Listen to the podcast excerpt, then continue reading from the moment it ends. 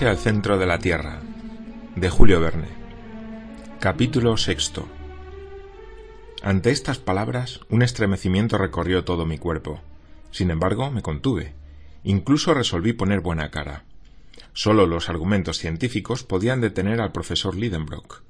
Y lo sabía, y buenos, contra la posibilidad de semejante viaje. Ir al centro de la Tierra. ¡Qué locura! Reservé la dialéctica para el momento oportuno y me ocupé de la comida. No referiré las imprecaciones de mi tío ante la mesa sin poner. Todo quedó explicado y se devolvió la libertad a Marte, que corrió al mercado e hizo todo con tanta diligencia que una hora después mi hambre estaba calmada y recuperaba la conciencia de la situación. Durante la comida mi tío estuvo casi alegre. Se le escapaban esas bromas de sabio que siempre son inocentes. Tras el postre me hizo señal de seguirle a su gabinete. Obedecí. Se sentó en un extremo de su mesa de trabajo y yo en el otro. Axel, dijo con una voz bastante dulce, eres un muchacho muy ingenioso. Me has prestado un gran servicio cuando, cansado de luchar, iba a abandonar esta combinación. ¿A dónde me habría llevado mi extravío? Nadie puede saberlo. Nunca olvidaré esto, muchacho, y tendrás tu parte en la gloria que vamos a conquistar. Bueno, pensé yo, está de buen humor. Ha llegado el momento de discutir esa gloria. Ante todo, prosiguió mi tío, te recomiendo el más absoluto secreto. ¿Me oyes? No faltan envidiosos en el mundo de los sabios, y muchos querrían emprender este viaje que ni siquiera deben sospechar hasta nuestro regreso.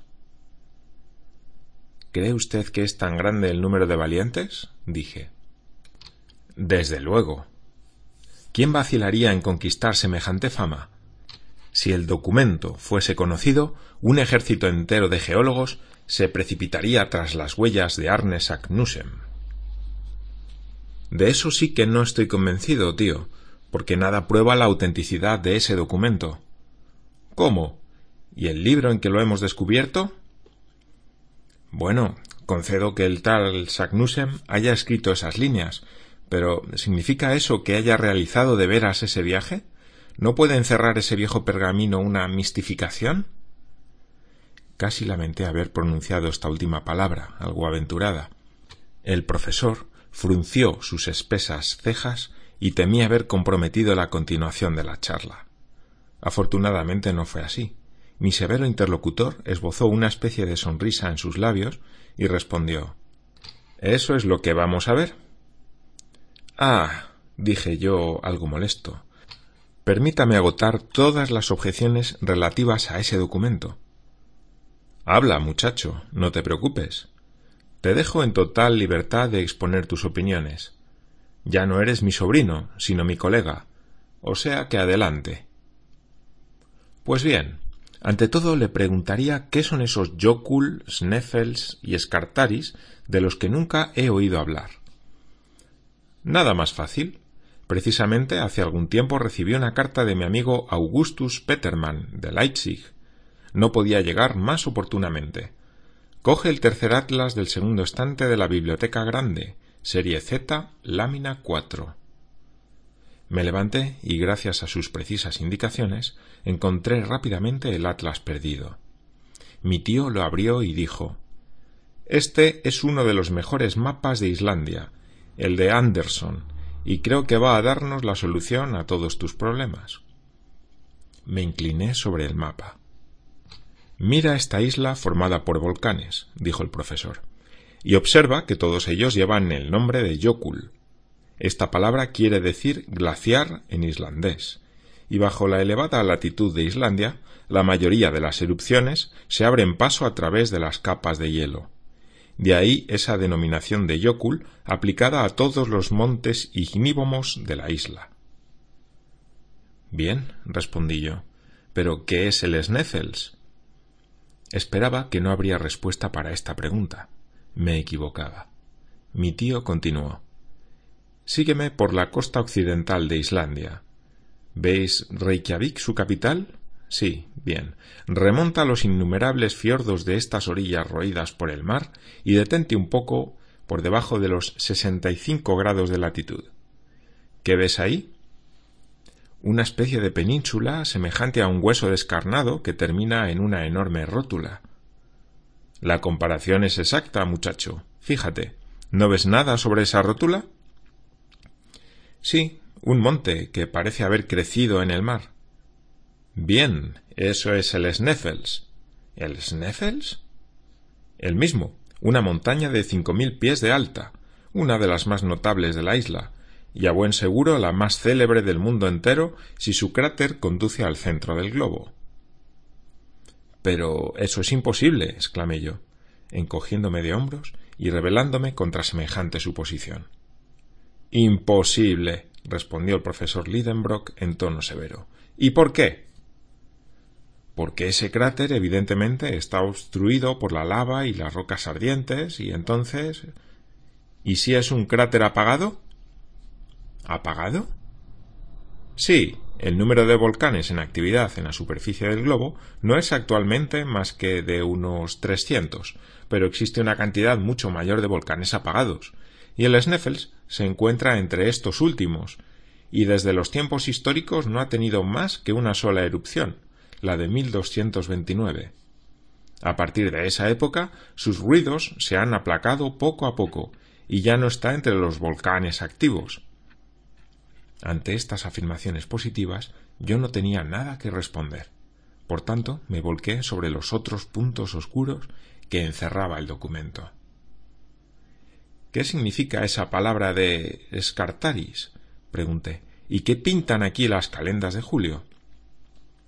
Mi tío se tomó algunos momentos de reflexión. Tuve un instante de esperanza, pero uno solo, porque inmediatamente me respondió en estos términos. Lo que tú llamas oscuridad es luz para mí. Eso prueba los ingeniosos cuidados con que Saknussemm ha querido precisar su descubrimiento. El Sneffels está formado por varios cráteres. Por tanto, había que señalar el que lleva al centro del globo. ¿Qué hizo el sabio islandés? Observó que aproximadamente en las calendas de julio, es decir, hacia los últimos días del mes de junio, uno de los picos de la montaña, el Escartaris, proyectaba su sombra hasta la abertura del cráter en cuestión, y consignó el dato en su documento. ¿Puede imaginarse una indicación más exacta? Una vez llegados a la cima del Sneffels, ¿tendremos dudas sobre el camino a seguir? Decididamente mi tío tenía respuesta para todo. Comprendí que era inatacable su interpretación del viejo pergamino. Cesé, pues, de insistir en ese tema, y como ante todo había que convencerle, pasé a las objeciones científicas, que en mi opinión tenían mayor gravedad. Está bien, dije, me veo obligado a admitirlo. La frase de Sagnussem es clara y no puede dejar ninguna duda en la mente. Concedo incluso que el documento parece ser de una total autenticidad.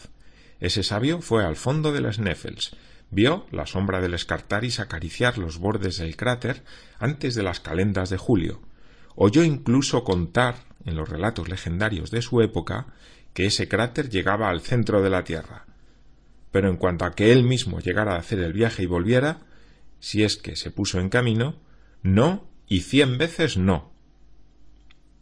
¿Por qué razón? dijo mi tío en un tono singularmente burlón.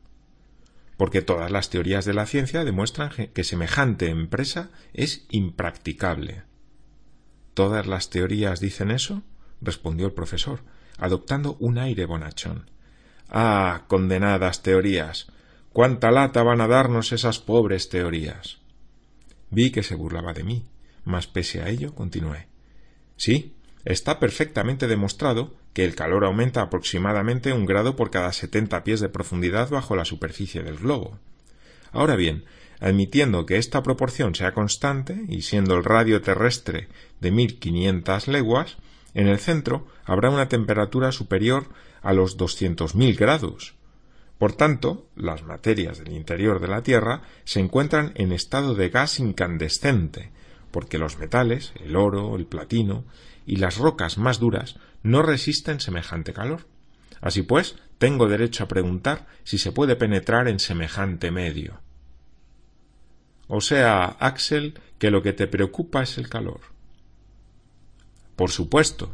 Si llegamos tan solo a una profundidad de diez leguas, habremos alcanzado el límite de la corteza terrestre, porque ahí la temperatura ya es superior a mil trescientos grados. ¿Y tienes miedo a entrar en fusión? Le dejo a usted que decida por mí, respondí con humor.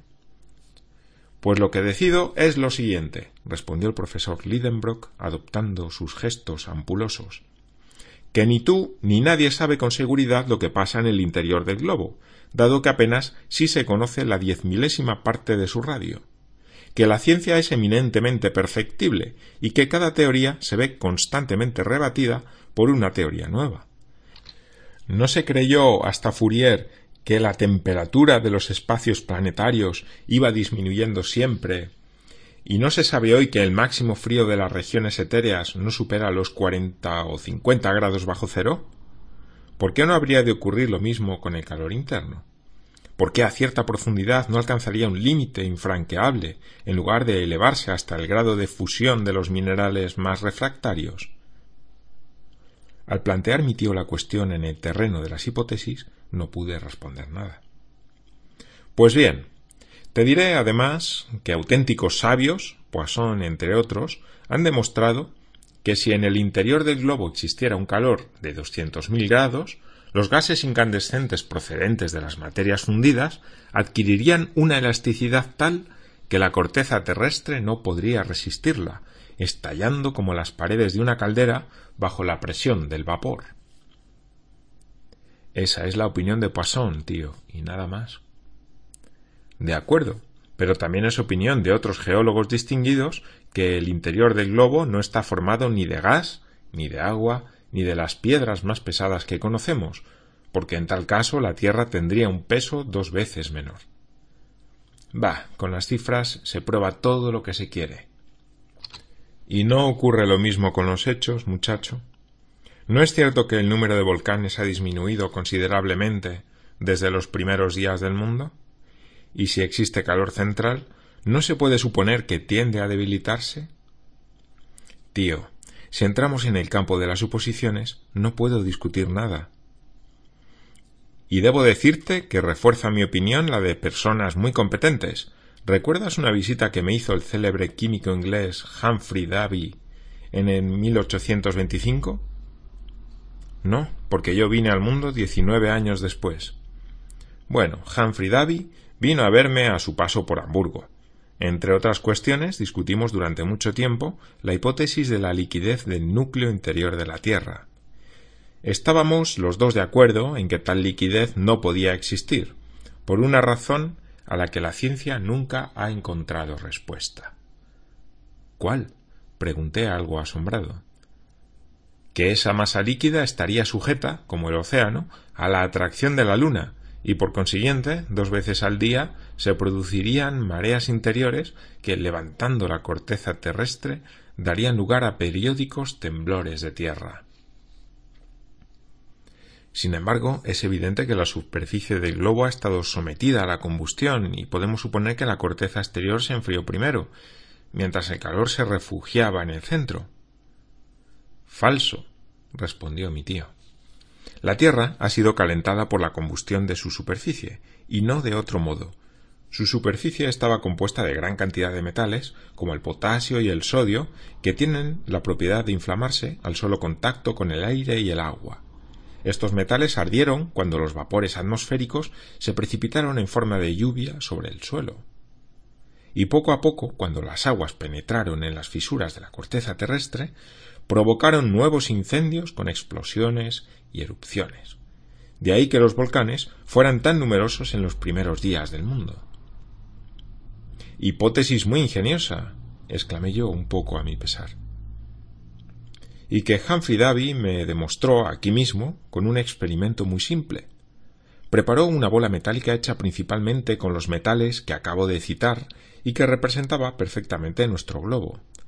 Cuando se dejaba caer una fina lluvia en su superficie, ésta se hinchaba, se oxidaba y formaba una pequeña montaña.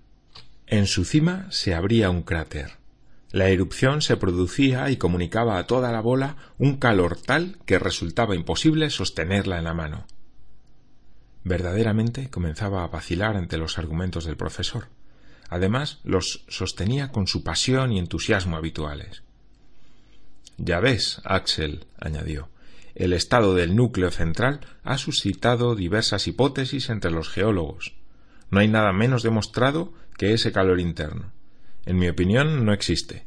No podría existir. Además, lo vamos a ver, y lo mismo que Arne Sagnussem, sabremos a qué atenernos sobre esta gran cuestión. Pues bien, sí, respondí yo, sintiendo que me ganaba su entusiasmo. Sí, lo veremos, si es que allí se puede ver algo. ¿Y por qué no? No podemos contar con fenómenos eléctricos para alumbrarnos, e incluso con la atmósfera que al acercarse al centro de la Tierra puede volverse luminosa debido a la presión. Sí, contesté. Sí, después de todo es posible. Es seguro, respondió triunfalmente mi tío. Pero debes guardar silencio, ¿me oyes? Silencio sobre todo esto y que no se le ocurra a nadie la idea de descubrir antes que nosotros el centro de la Tierra.